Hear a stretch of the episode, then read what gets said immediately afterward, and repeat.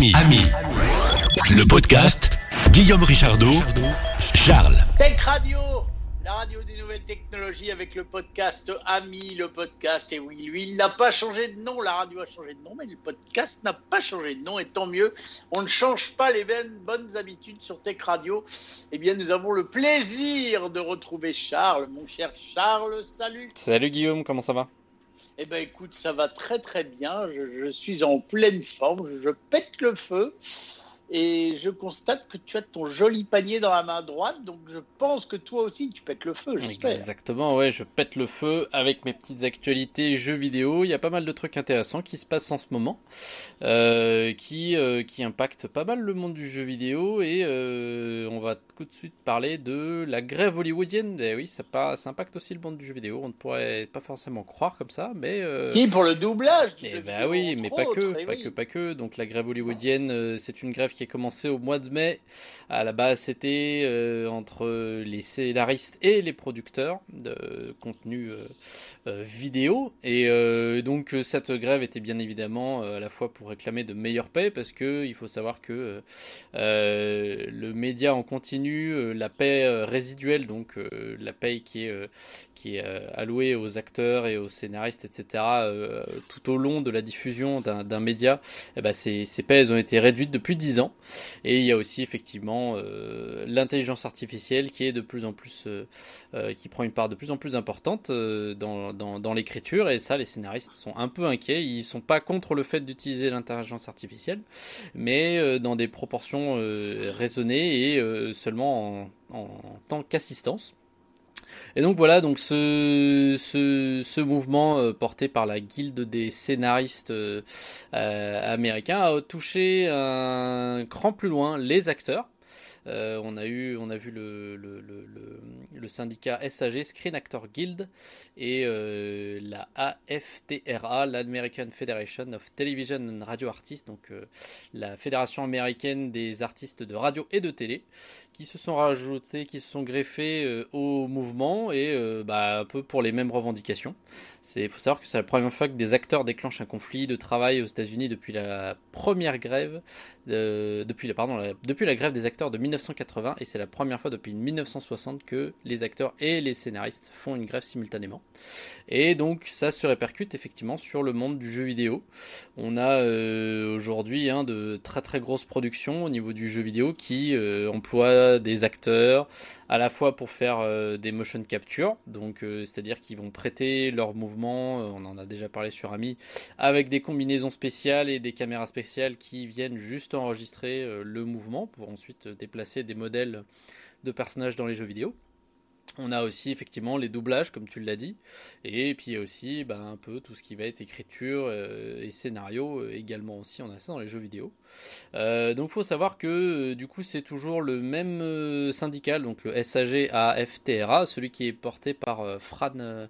Fran Fischer, tu sais, c'était l'actrice de, de Une Nounou d'enfer. Je sais pas si tu connais cette série qui était quand même qui était quand même assez importante. C'est donc cette actrice qui tu ça te dit quelque chose Non, pas du tout? Non, écoute, pour être honnête, non. Enfin, de nom, oui, mais j'ai jamais regardé. D'accord, d'accord. Et, ben, et donc du coup, ils ont cette, ce syndicat euh, a appelé, euh, a aussi euh, s'est dit que ça pouvait être intéressant puisque ça les concernait aussi, euh, de mettre euh, au courant et de, de, de, de, faire un peu lever euh, des boucliers aussi du côté des acteurs du jeu vidéo. Euh, et en fait, ce qui se passe, c'est que au côté, au niveau du jeu vidéo, euh, il y avait un accord qui avait été euh, écrit. il y a la, il y a quelques années, en 2017 si je ne m'abuse, et euh, il a été à chaque fois reconduit, mais euh, il n'avait pas euh, vu d'évolution. Et donc là, actuellement, il y avait un accord qui avait été signé entre euh, les, le syndicat et euh, dix compagnies euh, du, qui travaillent dans le jeu vidéo, qui offraient donc certains, certaines choses au niveau des, acteurs et des, et des, des, des, gens qui étaient employés, tout simplement par, par le, pour la création d'un d'un jeu vidéo. Et en fait, ce, contrat, il va périmer en fin septembre, là, le 26 septembre. Et il n'a pour l'instant pas été reconduit, donc il a déjà été reconduit une année, exceptionnellement. Et là, bah, les syndicats demandent une évolution de ce contrat, qui permettrait, comme j'ai dit, de meilleures conditions de travail pour tous les gens impliqués dans la réalisation d'un jeu vidéo, niveau acteur et doublage, etc. Et donc du coup, euh, ce qu'il se passe, c'est que euh, il y a eu une demande de permis de grève. Donc permis de grève, ça veut juste dire, c'est en mode, euh, on ne dit pas qu'on va faire la grève, juste on met tout en place et on se tient prêt pour que si nos demandes ne sont pas euh, jointes, enfin ne sont pas, euh, on n'a pas de réponse à nos demandes, et eh ben on est prêt euh, dans la seconde qui suit à déclencher la grève et à mettre tout en branle-bas de combat, etc. Donc voilà, c'est juste un permis de grève, juste pour mobiliser un peu les forces sans vraiment déclencher quoi que ce soit. Et donc en fait ça, ça concernerait 10 compagnies, comme je le disais, et des quand même des assez gros noms. Il y a Activision qui est le studio derrière Call of Duty, il y a Blind Light, donc Blind Light c'est pas, j'ai regardé, fait un petit peu de recherche, c'est pas un studio à part entière, c'est une entreprise qui fournit des services d'écriture, de casting, de musique, de direction et de son spécialisés du coup dans les, euh, les euh, œuvres vidéoludiques, donc le jeu vidéo. Euh, donc voilà, c'est pas forcément même des, que des studios qui sont euh, qui vont potentiellement être impactés par ça. Euh, on a aussi des, donc d'autres d'autres grosses entités, Disney Channel Voice qui est la société de doublage de Disney, rien que ça. Bah oui, il y a des jeux Disney qui se font, il y a des doublages à ce niveau-là aussi. donc c'est Disney qui s'en charge et potentiellement voilà cette cette compagnie sera touchée. Euh, Electronic Arts, euh, connu pour les jeux de sport, Battlefield, les Sims, Epic Games avec Fortnite, euh, d'autres compagnies comme Blind Light qui, qui, qui, qui, fournissent des services d'écriture, etc., de casting, Insomniac Games, Take-Two Interactive, VoiceWork, Warner Bros. Games, voilà, autant de compagnies qui euh, ont des employés qui, euh, qui, font partie euh, de ce fameux syndicat SAG AFTRA, Screen Actor Guild, American Federation of Television and Radio Artists, et donc qui potentiellement vont se mobiliser. Et quelque part, c'est honnêtement, c'est pour avoir regardé un peu dans leurs revendications, c'est pas c'est pas déconnant du tout. Hein. Donc évidemment, il y a une augmentation de, il y a une demande d'augmentation de paye. Bon, ça c'est généralement le cas dans, dans tout ce qui va être euh, manifestation sociale. Mais il y a aussi des choses vraiment très très importantes et qui me sembleraient être la base. Ça va être euh, des périodes de repos équivalentes aux acteurs du grand écran. Bah oui, bah c'est parce que c'est pas parce qu'on n'est euh, pas acteur dans un film qu'on n'a pas le besoin de repos physique comme des vrais acteurs. Hein. On reste acteur malgré tout. Il y a aussi des choses comme euh, par exemple bah, avoir la présence obligatoire, dans les revendications toujours, avoir la présence obligatoire d'un médecin en cas de cascade ou de manipulation dangereuse. Euh, voilà, ça c'est des trucs. Euh, c'est vrai que c'est mieux. Hein, bah oui, c'est mieux. Hein, bah ça, semble être la base de la base, mais visiblement hein, pour certains studios c'est pas acquis. Et aussi des, demandes sur la protection de la voix pour les doubleurs, pour pas qu'ils fassent doublage sur doublage sur doublage à, à longueur de journée et pour qu'ils puissent protéger leur voix. Donc c'est un peu dans le même, euh, euh, le même truc que les temps de repos pour, euh, les acteurs. Donc voilà, ce sont leurs revendications.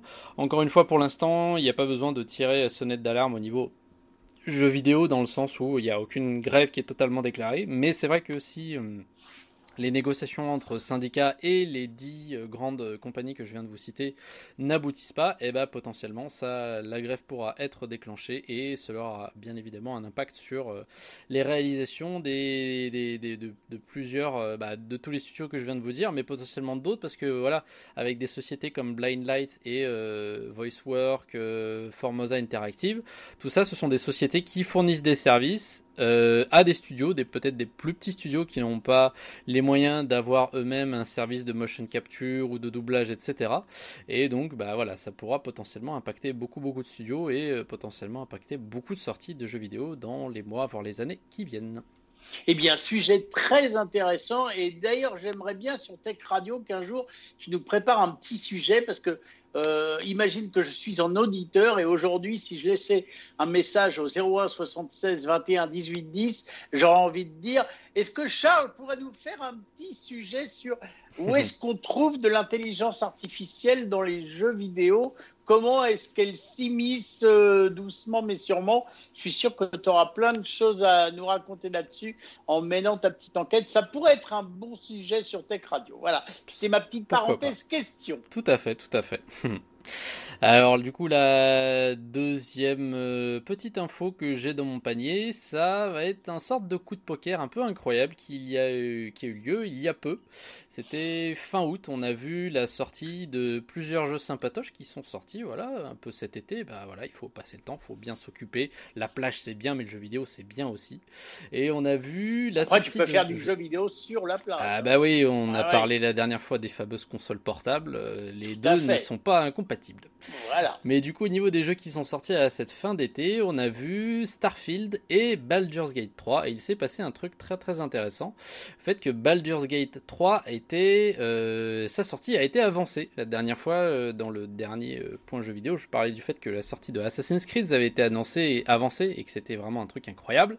Et bah, ça m'était passé sous le nez que Baldur's Gate 3 a eu une sortie anticipée aussi. Alors, c'est un peu de la triche parce que Baldur's Gate était ce qu'on appelle en accès anticipé. Est-ce que tu sais ce que c'est l'accès anticipé euh, Moi, je te fais Ah, des petits je quiz à droite que- à gauche. ah, vu, vu comment t'appelles ça, je dirais qu'il y a un bout du jeu qui est sorti un petit peu avant la sortie complète du jeu, par exemple. C'est ça, tout à fait. Et là, en l'occurrence, Baldur's, Baldur's Gate 3 était en accès anticipé depuis le 6 octobre 2020. Donc, comme tu l'as dit, euh, il était disponible. euh, donc, les joueurs payent quand même le jeu, euh, peuvent jouer à, au jeu en totalité ou à certaines parties, et ils peuvent faire des retours aux développeurs pour leur dire ah bah les gars, ça c'est pas très très bien, ou alors ça c'est très très bien. Et euh, les développeurs peuvent peaufiner, affiner, Ah, c'est améliorer. sympa ça, moi le j'aime jeu. bien le concept. Ouais, c'est bien. Après, euh, du coup, ça te garantit pas que tu auras l'expérience optimale dès euh, tes premières heures de jeu, quoi. Oui, mais- mais tu le sais. Mais tu le sais, et si t'es vraiment fan, C'est voilà. c'est un peu comme si t'étais un bêta-testeur. en fait. C'est un peu comme si t'étais un bêta-testeur, tout à fait. Et puis vraiment, si t'es vraiment un très très grand fan de- de- d'une série ou non, et bah et tu sais, ah, j'ai trop envie de participer un peu à l'élaboration de ce jeu, faire des retours, bah ça peut être bien. Ça peut être aussi un couteau à double tranchant. Hein, très rapidement, on a eu de nombreuses histoires de jeux qui étaient en accès anticipé pendant des années, des années, des années, des années, qui ne sortaient jamais. Et en fait, tout simplement, en fait, les développeurs avaient suffisamment euh, gagné euh, assez d'argent avec euh, les quelques ventes qu'ils avaient fait en accès anticipé, ils se dit oh bah c'est pas mal ça, allez je vais me prendre des vacances et puis on n'a jamais vu les jeux vraiment sortis, donc il peut y avoir euh, des, des trucs euh, pas trop cool. Bref, donc Baldur's Gate 3 était en accès anticipé depuis le 6 octobre 2020, donc il a eu le temps de se peaufiner, de vieillir comme du bon vin. Euh, et bah pendant qu'il était en accès anticipé, Starfield, le jeu de Bethesda, il s'est dit ah bah moi je vais sortir le 6 septembre. Et initialement, donc voilà, comme j'ai dit, Baldur's Gate 3 était initialement censé sortir le 31 août. Et quand ils ont vu ça, ils se sont dit oh là là, 31 août, c'est quand même assez proche du 6 septembre. Euh, bah ça va pas, ça va pas du tout, ça va pas du tout. On avance, on avance, on avance. Et donc au final, euh, Baldur's Gate 3, euh, Larian, le studio Larian qui est derrière Baldur's Gate 3, a décidé d'avancer la sortie au 3 août. Et c'est une stratégie qui a très bien marché au vu du très, euh, beau- des, très bons résultats de Baldur's Gate 3. Il a un score métacritique de 96 sur 100. 5 millions de copies se sont écoulées. On a plus de 250 000 avis sur Steam, dont 95% sont des évaluations positives. Donc vraiment, c'est euh, une très très bonne sortie pour ce jeu. A beaucoup de gens qui l'aiment et euh, voilà, il a su se glisser juste avant Starfield et euh, rendre des. Notant d'autant plus que depuis que Bethesda a été racheté par Microsoft, et ben Starfield n'est pas disponible sur PS5, donc à mon grand dame d'ailleurs, parce que je n'ai pas de Xbox et pas de PC suffisamment puissant pour y jouer. Euh, mais du coup, le, le- les, joueurs PS5 euh, qui euh, en fin d'août se sont dit ah bah, à quoi je vais pouvoir jouer? Ah bah, le- tous les gens sur Xbox et PC ils vont jouer à Starfield bientôt, et ben moi je vais me mettre à Baldur's Gate puisque lui il est sorti sur PlayStation 5. Alors, la stratégie de le sortir, euh, sortir Baldur's Gate un peu en avance, effectivement, a très bien payé. Ça lui a mis, l'a mis beaucoup, beaucoup en avant aussi au niveau des streamers, etc. Ah, il y a effectivement un petit revers de la médaille, effectivement, c'est que plusieurs bugs ont été rencontrés vers la fin du jeu, donc euh, ça veut dire quand même que il y, a, eu un peaufinage de la première partie du jeu, mais vers la fin, il y a quelques petits bugs qui ont échappé aux développeurs. Cependant, l'Ariane, donc le studio encore une fois, derrière Baldur's Gate, reste très des des patchs très très rapidement après la sortie. Euh, et c'est vraiment, euh, c'est vraiment assez incroyable. Je, trouvais ça intéressant de mettre en, parallèle ces deux jeux euh, qui se font de la concurrence malgré le fait qu'ils sont assez différents. Ça reste des RPG, les deux sont des RPG, mais qui n'ont quand même rien à voir l'un avec l'autre. Starfield est un RPG qui va se passer dans, dans l'espace, un truc assez futuriste. Baldur's Gate, ça reste très fantastique, etc. Baldur's Gate, en plus, c'est un RPG en tour par tour, donc ça ressemble vraiment à du jeu de rôle papier, si vous savez ce que c'est, euh, vraiment, euh, où vous avez votre personnage euh, et que vous améliorez, etc. Et les combats se font en tour par tour, où chacun, chaque ennemi, chaque allié a son tour pour jouer, alors que Starfield, c'est en temps réel. Donc vraiment, des jeux que un peu, il y a des ressemblances, mais ils sont assez opposés. On se dit, est-ce que vraiment ils parlent à la même démographique ou non? Et bah voilà, ils ont été en concurrence et il y a eu, comme je le disais, un bon coup de poker, je pense, de la part de l'Ariane, qui a réussi. Pour, pour information, du coup, euh, Starfield lui n'a que 87, euh, une note de 87 sur 100 sur Metacritic. Il s'en sort pas aussi bien. Il a un petit peu déçu euh, les, fans parce qu'il ressemble un peu trop aux autres jeux du studio Bethesda. Euh, voilà, les autres jeux du studio Bethesda qui sont très connus, ça va être Skyrim et Fallout. bah, il y a beaucoup de gens sur leurs avis de Starfield qui disent bah en fait Starfield c'est Skyrim mais de l'espace, c'est Fallout 4 mais de l'espace en fait tout simplement. L'espace en mode c'est l'univers de l'espace, hein, pas de l'espace en mode c'est bien mieux. C'est juste vraiment, euh, c'est comme si vous preniez le jeu Fallout 4 et que euh, l'univers était euh, dans l'espace. Donc un peu déçu à ce niveau-là. Pour au niveau des, sorties. Il y a eu, pour les gens qui n'ont pas, comme moi, les gens qui ont comme moi pas joué ni à Starfield ni à Baldur's Gate, on a vu aussi Armored Core 6, qui est sorti le 25 août. Euh, j'en avais déjà parlé parce que c'est le dernier né de euh, From Software. From Software, le studio derrière Elden Ring qui a gagné Elden Ring, si tu te souviens bien, mon cher Guillaume, le euh, titre de meilleur jeu de l'année 2022. Donc j'étais impatient de voir leur, leur petit dernier et c'est une très très grande réussite. Je vous le conseille très vivement. Je l'ai fini hier et je l'ai recommencé aujourd'hui tellement il est bien.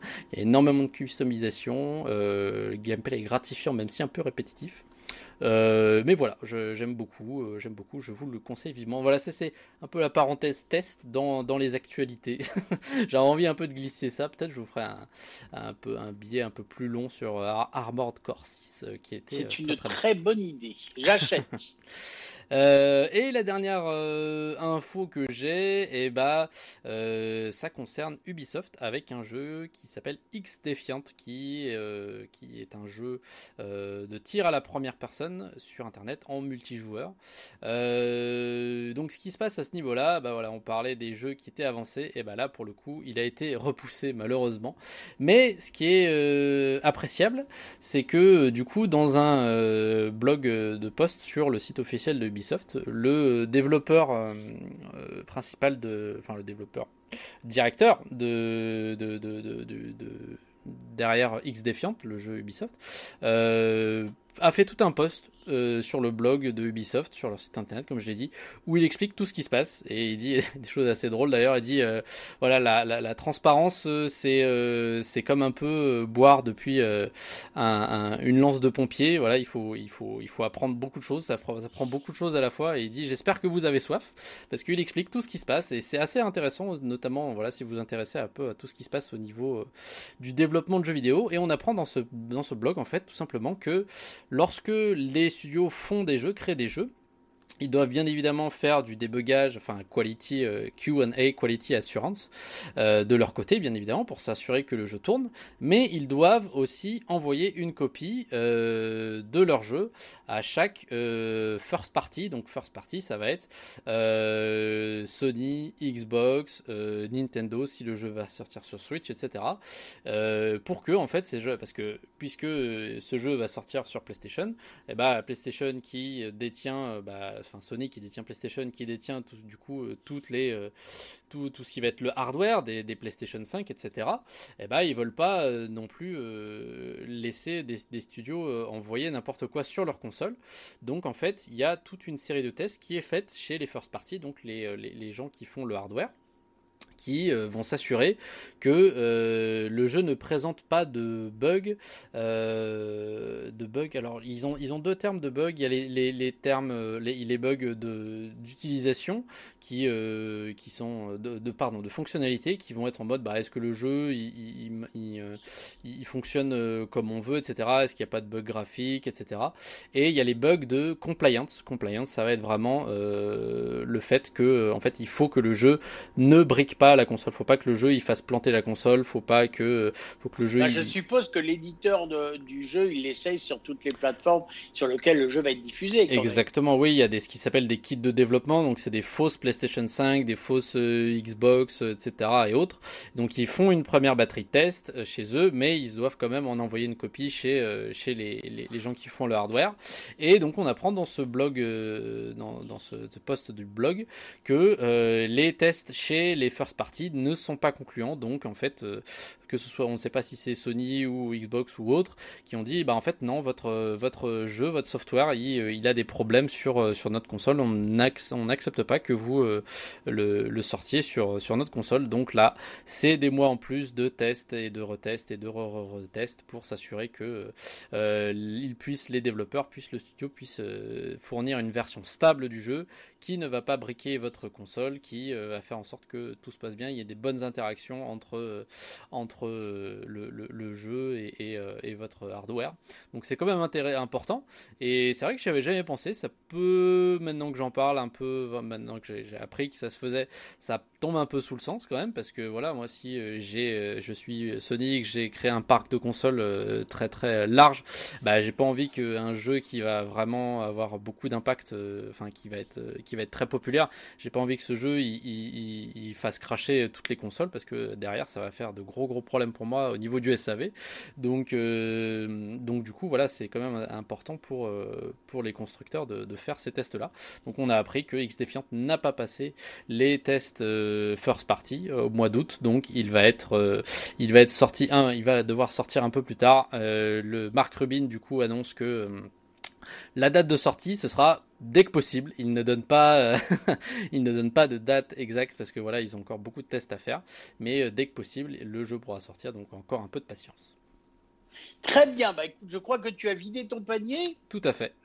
Et avant qu'on se quitte, euh, chers amis, vous qui écoutez Tech Radio et qui écoutez Ami le podcast, eh n'oubliez pas que vous pouvez non seulement commenter sur votre appli de podcast en nous mettant un petit mot, nous mettre des petites étoiles, vous abonner et bien sûr nous laisser des messages au 01 76 21 18 10 pour commenter euh, l'actu tech, euh, nous dire ce que vous pensez de ce qu'on fait, de nos podcasts, nous proposer des sujets, euh, nous dire j'aime ou j'aime pas. Bref, on a envie d'entendre votre jolie voix.